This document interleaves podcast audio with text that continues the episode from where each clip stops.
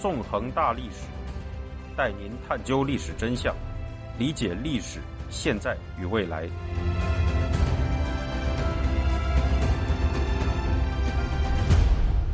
大家好，欢迎大家收听《纵横大历史》，我是主持人孙成。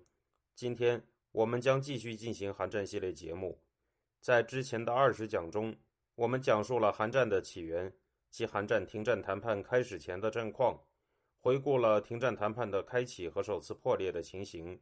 以及随之发生的以争夺血染岭和伤心岭的战斗为代表的残酷山地战。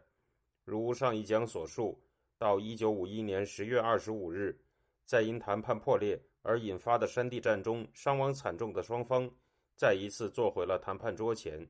这一次，双方谈判的地点从此前的开城来凤庄改到了一座名叫板门店的村庄。今天我们将进行第二十一讲谈判重开，带您回顾一九五一年十月至一九五二年春韩战停战谈判第二阶段的历史。一九五一年十月二十四日，在深秋的寒风中，九辆载重十吨半的联合国军卡车轰鸣着驶到了三八线附近一处不起眼的村庄本门店，在一群土房前停了下来。随后，四十个人从车上卸下了装载着的帐篷和石油炉，并快速地建起了一处由几座帐篷构成、配有地板、照明设施和保暖设备的营地。这处显得有些简陋的营地，就将是此后近两年里。韩战交战双方代表进行停战谈判的地方，板门店位于开城东南面，距离此前的停战谈判地点开城只有八公里的距离。与位于中共北韩联军控制区内的开城不同的是，板门店刚好处于两军战线之间的间隙中，距离两军战线的距离相等。那么，为什么交战双方会更换地点，将板门店选定为新的停战谈判地点呢？在双方恢复停战谈判后。谈判又将如何演进下去呢？要明白这些问题，我们就需要回到历史中了。如上一讲所述，在一九五一年八月二十二日，刚刚进行了一个多月的韩战停战谈判宣告破裂。在此之前，共产集权阵营代表在谈判桌上不顾他们已经丢失了三八线以北大片土地的事实，毫无理由地提出双方应该以北纬三十八度线为边界停战。遭到了联合国军代表强硬的拒绝。当时，尽管双方已将以谈判地点开城为中心、半径为五英里的圆形区域划为中立区，但由于这一中立区处在中共北韩军队的控制区里，共产集权阵营就能很方便地不断在中立区内制造事端，从而干扰谈判的进行，对联合国军进行要挟。在一九五一年八月二十二日这天，由于在谈判桌上得不到他们想要的东西。共产集权阵营代表在中立区内伪造了一起子虚乌有的联合国军飞机轰炸事件，并以此为借口中断谈判。另一方面，为了给共产集权阵营施加压力，联合国军在一九五一年八月十八日发起了一场攻势，并陷入艰苦的山地战中。此后两个月内，双方在整条战线上进行了多次山地战，其中东线战场上的血染岭、伤心岭两次作战尤其血腥。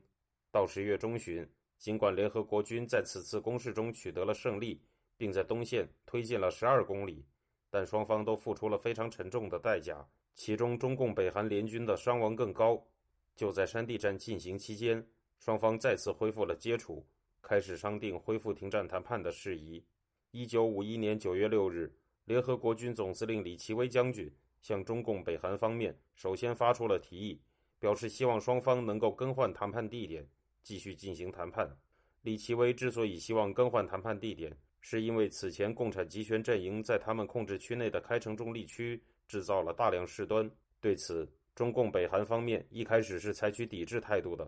九月十三日，毛泽东致电金日成、彭德怀，表示中共北韩方面应掌握主动，提议或同意在开城赴会。在九月二十四日至二十六日之间，交战双方的联络官举行了为期三天的会议。但对于在何处重开谈判的问题，没有达成任何共识。九月二十七日，李奇微致函彭德怀和金日成，提出将处在双方战线之间的板门店作为新的停战谈判地点。此后，尽管彭德怀和金日成曾在十月三日复电李奇微，仍然坚持在开城进行谈判，但由于中共北韩联军在战场上伤亡过大，共方最终决定妥协。十月七日，周恩来以彭德怀金日成的名义起草了致李奇微的电文，表示同意在板门店赴会。从十月十日起，双方的联络官在板门店以北搭起的一顶帐篷中开始磋商。十二天后，联络官们终于达成了一项赴会协议，决定将以板门店谈判地点为中心、半径为一千米的圆形区域划为中立的会场区，由双方数量相等的官兵共同组成军事警察队。此外，在板门店附近，分别由双方控制的开城和文山里也被各自作为圆心。画出了两个半径为三英里的圆形区域，在这两个圆形区域内，连同开城、板门店、文山里之间的通道两侧二百米的区域中，禁止双方武装人员的一切敌对活动。在这样的背景下，联合国军便如本讲开头所说的那一幕一样，在十月二十四日这天建成了供双方谈判的营地。十月二十五日，在板门店的停战谈判帐篷内，双方代表再次隔桌而坐，恢复了谈判。此次谈判，尽管部分代表的人选有所变动，但双方的首席代表仍然分别为美国远东海军司令特纳乔伊与北韩军将领南日。如此前所述，早在1951年7月26日，双方曾达成过五项停战谈判会议议程，分别是：一、通过会议议程；二、确定一条军事分界线，并建立非军事区。三、为实现停火与休战作出具体安排，包括成立一个监督停火休战的机构。四、关于战俘的安排问题。五、向双方有关国家政府建议事项，即对外国军队的撤出及政治上解决的各个问题提出建议。在五项议程中，第一项因为议程的确立已获自动通过，而在围绕第二项议程的争论中。共产集权阵营一直没有理由的希望以北纬三十八度线为双方军事分界线，导致了此前谈判的破裂。此次重开谈判，双方立即展开了围绕着第二项议程的交锋。在重开谈判首日的下午，双方的副代表即美第八集团军副参谋长霍迪斯少将和北韩将领李相朝就爆发了一次激烈争吵。双方都试图让对方首先拿出关于军事分界线的主张。这次冗长而缺乏意义的争吵持续了近一小时。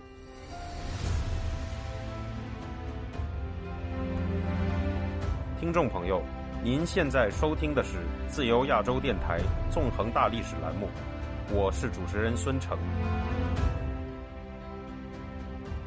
以下让我们回顾两人争吵中的一个片段，看一看当时双方互不相让的立场。李向朝说：“将军阁下。”对军事分界线有什么意见？霍迪斯说：“我方在休会前的最后一次会谈结束时，曾征求过贵方的意见。贵方能够提出什么意见来呢？”李向朝说：“我们愿意先听听您的意见。”霍迪斯说：“我方已多次阐明了我们的意见，并且征求过贵方对我方意见的看法。这次是贵方提出举行副代表会谈的，因此期望贵方拿出意见，请吧。”李向朝说。阁下曾经讲过，贵方提出过新的意见，但我们听不出里面有任何可以打破僵局的新内容。霍迪斯说：“您说对了，但贵方也是如此嘛？”李向朝说：“我方为了打破僵局，已经成立了一个小组委员会。只有当我们拿出一个双方都满意的意见时，才有可能打破这种僵局。”霍迪斯说：“不错，贵方有何建议可以打破这种僵局呢？”最终。联合国军代表首先提出了自己的提案，结束了这次愚蠢的争吵。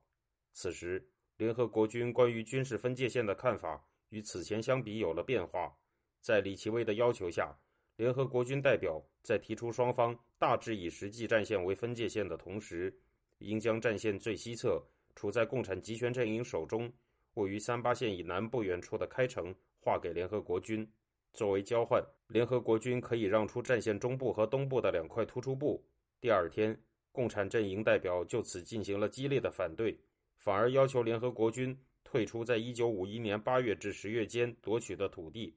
而这又理所当然地遭到了联合国军代表的拒绝。在此后的十几天里，双方一直围绕着第二项议程进行着反复的争论和讨价还价。不过，此时北韩和中共代表的态度。却比此前在开城时相对软化了一些，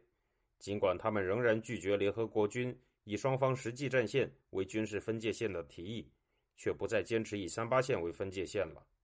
另一方面，美国参谋长联席会议也在十一月六日认为，李奇微所要开城的提案不利于双方达成协议，并提醒李奇微指出，公众的情绪并不赞成因开城而中断谈判，使李奇微只得放弃了所要开城的主张。十一月七日。共方代表终于同意了联合国军一战线为军事分界线的提案，并认为双方应各自后撤两公里。不过，强硬的李奇微又提出，应当以停战协定正式签订时的战线，而非以当时的战线作为双方的分界线，由此引发了双方代表的又一轮争吵。在十一月十四日的谈判中，共方代表情绪激动，担任谈判代表的中共将领谢芳曾对联合国军副代表霍迪斯进行辱骂。称他为王八蛋。最终，参谋长联席会议在有杜鲁门总统和艾奇逊国务卿支持的情况下进行干预，要求李奇微接受共方的新提案。李奇微只得再一次妥协。十一月二十七日，经过双方参谋人员连续四天的地图作业，双方终于划定了军事分界线，令双方争吵不休、一度谈判破裂的第二项议程即军事分界线问题，至此总算有了结果。接下来，双方开始就第三项议程，也就是为实现停火与休战做出具体安排，包括成立一个监督停火休战的机构这一问题，展开了下一轮谈判。在围绕第三项议程的谈判中，双方就各种细节问题进行了细致而琐碎的争论。其中最激烈的争论发生在两个方面，也就是飞机场问题和中立国监察停战问题。联合国军代表认为，停战后双方应维持各自保有的飞机场现状，以保障停战能够顺利进行，防止双方利用机场增强空袭对方的能力。共方代表则反对联合国军代表的提案，认为限制恢复和重建飞机场是严重的干涉内政。由于共方在其他问题上都能妥协，只有在飞机场这一点上一步不让，双方只得将飞机场问题搁置。此外，双方也在选择哪些中立国对停战进行监察的问题上产生了难以调和的矛盾。共方极力主张将韩战的策划国和操纵者苏联选入中立国监察机构中，而对于这一无理的荒谬要求，联合国军方面自然无法妥协。在这一问题上，由于联合国军代表态度强硬，双方一度陷入了无话可说的窘境。在一九五二年四月十四日这天。双方的会谈甚至只有短短的十五秒钟。以下全文抄录双方代表在当天的对话。中共代表谢芳说：“贵官方面有什么想说的话吧？”联合国军代表哈里逊说：“没有。”中共代表谢芳说：“由于贵官方面没有意见，本代表提议在明天的规定时间以前休会。”哈里逊说：“OK。”最终，直到一九五二年五月二日，双方才就第三项议程达成妥协。相关争论以共方不再坚持将苏联选入中立国监察机构、联合国军不再干涉北韩机场建设而告终。此外，在关于第三项议程的讨论开始后不久，双方于1951年12月11日和1952年2月6日分别开始了关于第四、第五项议程的谈判。其中，第五项议程即对外国军队的撤出及政治上解决的各个问题提出建议这一项进行得特别顺利。双方在二月十六日就达成了协议，决定在签订停战协定并开始生效后的三个月内，由双方分别指派代表举行较高级的政治会议，通过谈判解决从朝鲜撤出全部外国军队的问题和和平解决朝鲜问题等。至此，停战谈判似乎就只剩下不怎么起眼的第四项议程，也就是关于战俘的安排问题了。然而，当时的联合国军代表还没有想到。恰恰就是这个看似不起眼的问题，使得双方争论了足足一年多的时间，成为了最棘手的问题。而供方则将在这一问题上进行一系列无耻的、令人咋舌的无下限操作。这一令人瞠目结舌的情况，也将导致更多生命消失在朝鲜半岛中部的山地之上。